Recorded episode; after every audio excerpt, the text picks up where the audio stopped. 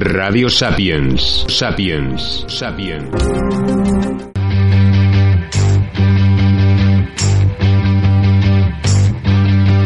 ¿Hay indicios de un Gaudí masón o cercano a la masonería? Demasiados, diría yo. Toda su obra está plagada de simbolismo masónico. Sus allegados más cercanos también se acercaron a la masonería.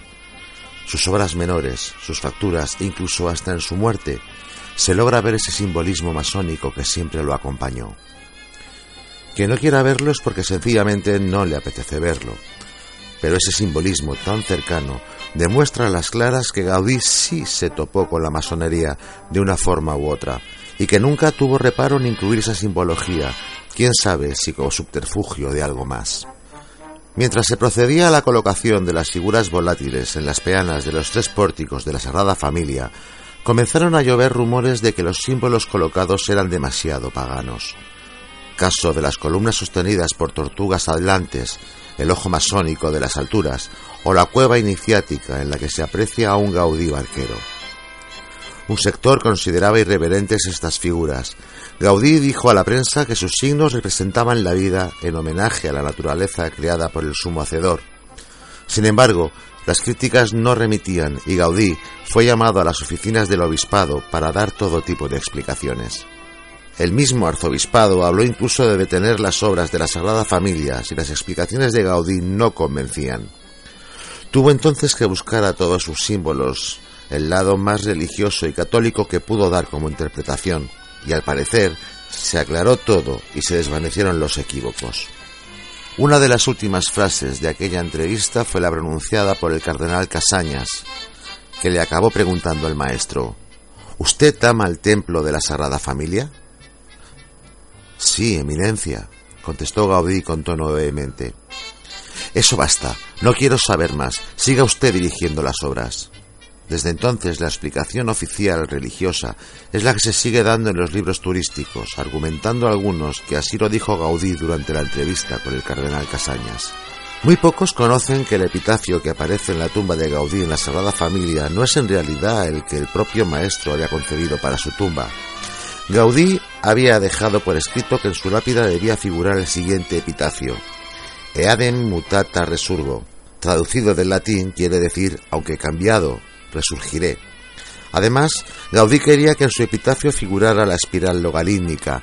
Este lema en realidad ya lo habían usado otros grandes maestros de la historia, entre ellos otro gran iniciado, Leonardo da Vinci, en cuya antigua losa se leía lo mismo. El último deseo de Gaudí no se llegó a cumplir porque las autoridades eclesiásticas consideraron este lema bastante pagano y hereje. Acabaron cincelando el actual, Inc Cineres tantio minis resurrectionem mortuorum spectant, encabezado por el origen reusense de Gaudí, algo más católico y ortodoxo. Por cierto, en el siglo XIX la gente nacía en sus casas, siendo la de los padres de Gaudí aquella que estaba situada en Riudoms. Por tanto, su partida de bautismo quizá conste en Reus, pero su nacimiento es otra cosa. Siendo mayor, Gaudí descuidó completamente sus vestiduras, llegando a construirse incluso un calzado con suelo de espardeña por la delicadeza de sus pies. De ahí que cuando murió atropellado por el tranvía lo confundieran con un pobre y lo enviaran a un hospital para estos. Un día que en Barcelona llovía mares, Llorens Matamala y Gaudí quedaron empapados y se refugiaron bajo un balcón, ambos sentados esperando a que arreciara. Un galante caballero con paraguas, al verlos sentados y con ese aspecto, los confundió con unos pobres harapientos y les entregó dos monedas de dos pesetas. Gaudí no rehusó el dinero, sino que dijo a Matamala Toda caridad con buen fin puede aceptarse, ¿no le parece, Lorenzo? Mañana la depositaremos en el templo de la Sagrada Familia. No he querido herir los sentimientos de ese señor, y añadió Qué hermosa es la caridad. Allí se quedaron el par de amigos. Gaudí con su sombrero calado hasta los ojos, con las manos dentro de su abrigo raído, los pantalones gastados y su extraño calzado, mientras que Matamala iba calado hasta los huesos y con una inmensa bufanda arrollada al cuello. El que fuera rector de Salamanca, Miguel de Unamuno, visitó a Gaudí en la Sagrada Familia. Las formas de concebir la vida de uno y otro derivaron en una cierta tensión entre ellos. En un momento de la conversación, Gaudí afirmó ante Unamuno que como hijo de calderero que era, él podía transformar cualquier superficie plana en un volumen. Unamuno le respondió, eso que dice lo hago yo con papel y como pasatiempo. Gaudí le conminó a que lo demostrara, y en un momento ambos se encontraban confeccionando pajaritas de papel y todo tipo de objetos con papiroflexia. Unamuno llegó a realizar hasta siete figuras diferentes, cortando papel como un descosido. Gaudí, por su parte, llegó a crear todo tipo de mesas, taburetes, candelabros y farolas con solo papel. Los trabajos realizados en papel se siguieron conservando en el estudio de Gaudí hasta que desaparecieron durante la Guerra Civil. La que hoy se conoce como Casa Batlló casualmente fue proyectada y construida por uno de los maestros de Gaudí, uno de los claros casos en los que el alumno supera al maestro y en este caso además reforma completamente una de sus obras. Cuando entre 1875 y 1877 Emili Sala Cortés construyó su sobrio y clásico edificio para una familia de la burguesía catalana, no podía imaginar que éste, solo unos 30 años después, se transformaría completamente gracias a un alumno suyo y llegaría a convertirse en una obra maestra reconocida a nivel mundial. En esos años, Antonio Gaudí estaba estudiando en la Escuela Técnica Superior de Arquitectura de Barcelona, donde se graduaría en 1878 y, para pagarse la carrera, trabajaba como delineante en los estudios de diferentes arquitectos, entre ellos el del propio Emili Sala Cortés. Cuando en 1900 el adinerado empresario textil Josep Batlló compró este edificio corriente pero perfectamente posicionado en el Paseo de Gracia, que se estaba convirtiendo ya en el principal centro residencial burgués de Barcelona, una zona a la moda y de gran prestigio, estaba decidido a que destacase, fue así que contactó con Gaudí, que la reformó completamente entre 1904 y 1906. El encargo inicial era de derribar la casa para construir una nueva, pero Gaudí decidió solo reformarla. En cualquier caso, el resultado es un edificio completamente irreconocible respecto al que construyó su primer arquitecto. La fachada fue cambiada totalmente y le fueron añadidos los balcones tan singulares y característicos que tiene hoy en día, que algunos interpretan como calaveras la tribuna principal y el remate curvilíneo que recuerda el espinacio de un animal prehistórico dragón. En el interior, además, la planta existente también fue reformada completamente. El patio ampliado y se añadieron dos plantas más.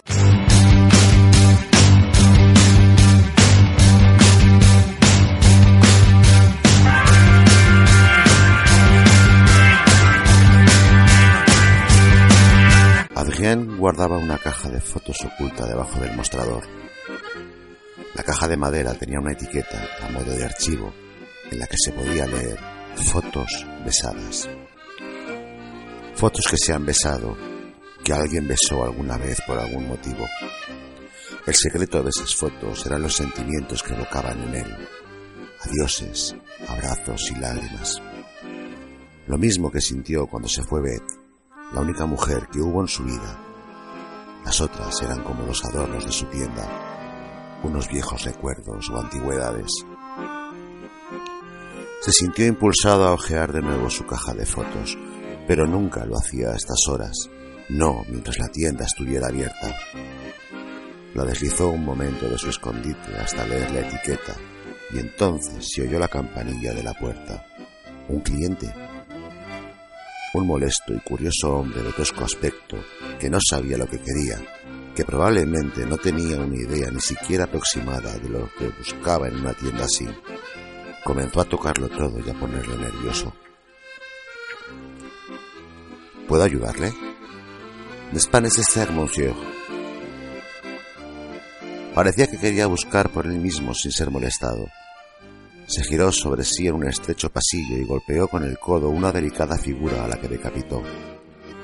Mientras se aseguraba de no ser visto, intentó reponer la cabeza en su lugar, pero ahora no encajaba y la dejó en una forma poco ortodoxa, pero que parecía sostenerse. Se detuvo sobre unos soldados de plomo de 10 centímetros. Seguro que esos no se rompían y el precio parecía barato. Combien Zacut. Veinte francos, señor más la figura que ha roto 520 francos. El cliente, un perturbado mental, se puso furioso y le golpeó en la cara. Después le lanzó los soldados de plomo, mientras Adrien se agachaba sangrando. Miles de fragmentos de cristal de Bohemia, porcelana china y otros artículos de valor se hacían añicos. El cliente, armado con un bastón de empuñadura de plata en forma de pato, golpeó todo lo que podía alcanzar a su antojo y luego lanzó el bastón lo más lejos que pudo, hasta el fondo del establecimiento antes de irse. No era lo que había pasado, era más bien que alguien estaba cansado. Se encontraba sumido en un profundo y asfixiante aburrimiento en el que su rutina le estaba aplastando. No tenía nada, no tenía una esposa que le amara, ni hijos, ni padres, ni siquiera un perro. Solamente una antigua tienda en una antigua ciudad. No fue tampoco por el incidente que le partió la nariz, era por todo lo demás que no tenía que ver con Bemont ni sus adormecidas ilusiones. Llevaba toda su vida esperando algo, quizá algo que cambiara su vida o se pareciera a un milagro. Esa noche, antes de dormir, volvió a su lectura preferida, el libro de los proverbios. Eran textos que la reconfortaban y le ayudaban a conciliar el sueño. Sus ojos cansados se detuvieron en el proverbio 13, verso 12. La espera prolongada enferma el corazón. Quizá todo lo que le pasaba era esto, estaba enfermo de tanto esperar. Al día siguiente puso la tienda en venta. Tardó cuatro meses en deshacerse de hasta la última pieza de su negocio, pero con el dinero que había reunido pudo comprar una máquina de fotos, dos maletas y un billete para Brooklyn. La tienda se convirtió poco después en una sucursal del Banque Populaire de Salps. Madame Jeannette le advirtió una y otra vez que se equivocaba, que se trataba de una aventura sin sentido. Lo cierto es que no estaba siendo sincera con sus propios sentimientos. Ella, sencillamente, se estaba preguntando cómo sería su vida a partir de ahora, cómo podría vivir sin verle cada mañana, sin tenerle cerca. A pesar de ello, le compró la mayor parte del mobiliario y muchos objetos antiguos. Sin darse cuenta, había decorado su tienda de guantes con toda suerte de recuerdos sobre él. Cada uno de ellos era una parte de Adrián y ella lo sufriría en silencio.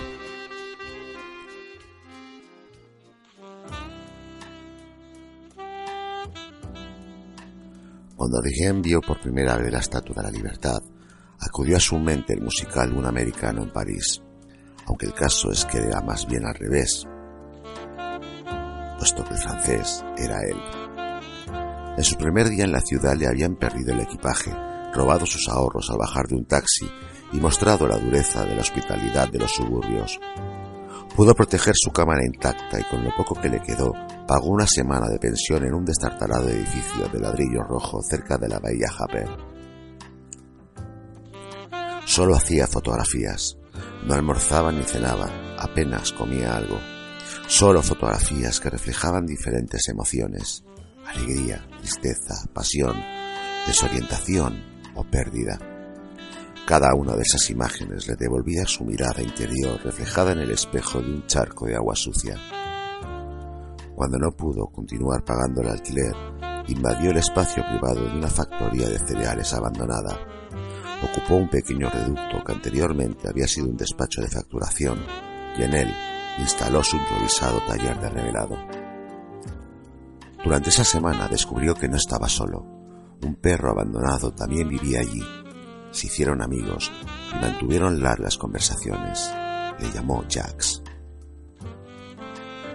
Con las fotos que vendía, podía comprar algunos materiales y pagarse un perrito caliente de 80 centavos y algo para Jax. Cada día que pasaba se sentía más lejos de sus sueños. Había perdido peso y sus ojos empezaron a dibujar los carboncillos de la tristeza. Caminó esa noche por Plymouth Street antes de irse a dormir. La piedra caliza del puente de Brooklyn se recortaba entre un firmamento casi azul de estrellas pintadas con tiza. Mientras observaba el cielo contaminado por el vapor de las luces de la ciudad, pensó en que había cambiado el hastío de Grenoble por la miseria de Brooklyn. Tenía la sensación de haberse equivocado. Todo lo que le rodeaba intentaba confirmar esa idea. Por un instante recordó la insistencia de Madame Jeannette y lo absurdo de este viaje. Hoy se sentía especialmente débil y abatido, casi tanto como la vez que estuvo a punto de morir congelado en el lago de Montinag, intentando huir de su propia y asfixiante monotonía. Jax le seguía a todas partes, era un amigo fiel, su compañía era lo único bueno que le había ocurrido en América.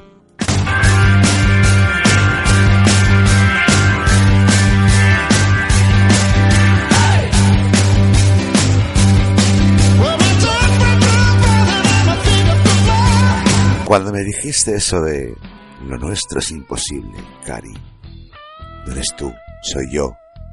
Pongo fin a esta relación porque me voy de Erasmus a Checoslovaquia, ya sabes lo que pasa. Y todas esas excusas que se ponen cuando te apetece follar con otras personas.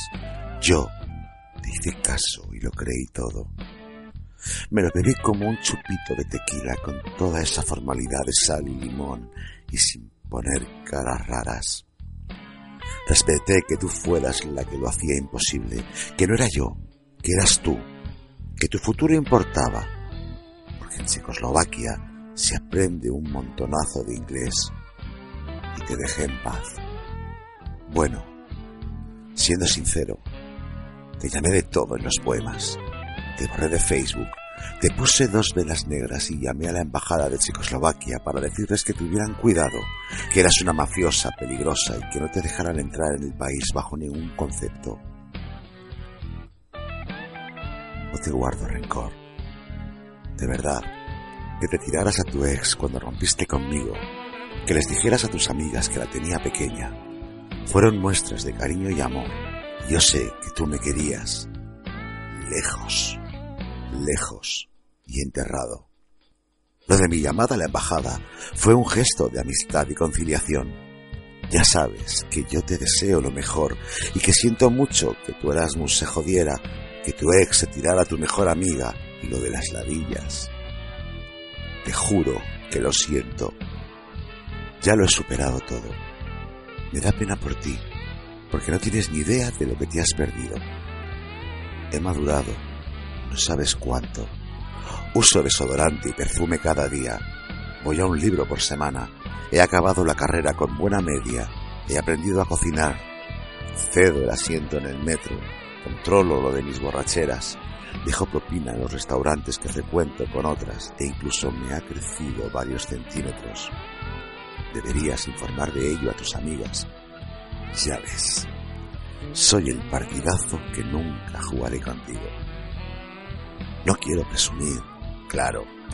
Tan solo te escribo este poema para que veas que, aunque me haya ido un poco mejor que a ti, me sigo acordando de lo nuestro, porque, a pesar de que me dejaras, yo sé que querías quedarte, que había un futuro conmigo, el Spanish Dream.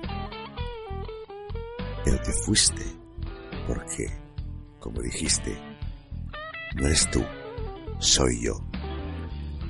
Y la verdad es que tenías razón.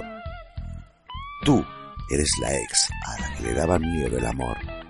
Y yo, yo soy la hostia.